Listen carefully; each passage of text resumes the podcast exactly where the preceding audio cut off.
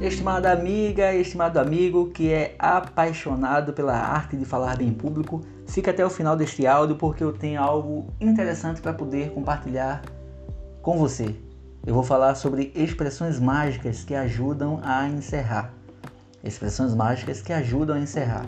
Isso porque nós queremos falar bem rápido sobre a conclusão. Muitos oradores encerram suas apresentações com um vazio inexpressivo era isso que eu tinha a dizer. Muito obrigado. Ponto. E aí a plateia fica meio que indecisa, sem perceber realmente se aquela pessoa concluiu ou não a sua fala diante do público. É necessário que você pense na conclusão como um fechamento que você deve continuar com um brilho nos olhos. É aquela cereja que você está colocando acima daquele bolo maravilhoso. Então utilize um tom de voz acertado Utilize a mensagem certa para concluir a sua apresentação. Você deve usar a conclusão para instigar uma reflexão do público.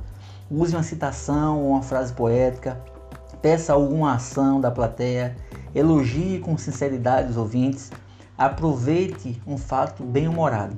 Se você perceber que a conclusão ainda não está muito legal, aí sim você vai usar algumas expressões mágicas. Quais são elas?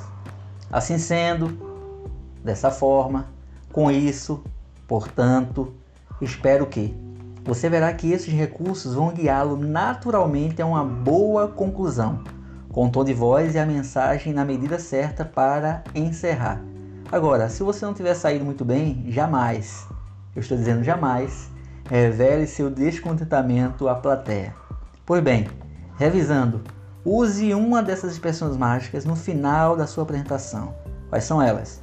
Assim sendo, dessa forma, com isso, portanto, espero que, e naturalmente você vai ser guiado para fazer uma excelente conclusão, um excelente fechamento da sua fala diante do seu público. Eu sou Robson do Monte, o seu consultor, e para maiores dicas, visita lá o canal do YouTube Mundo da Oratória.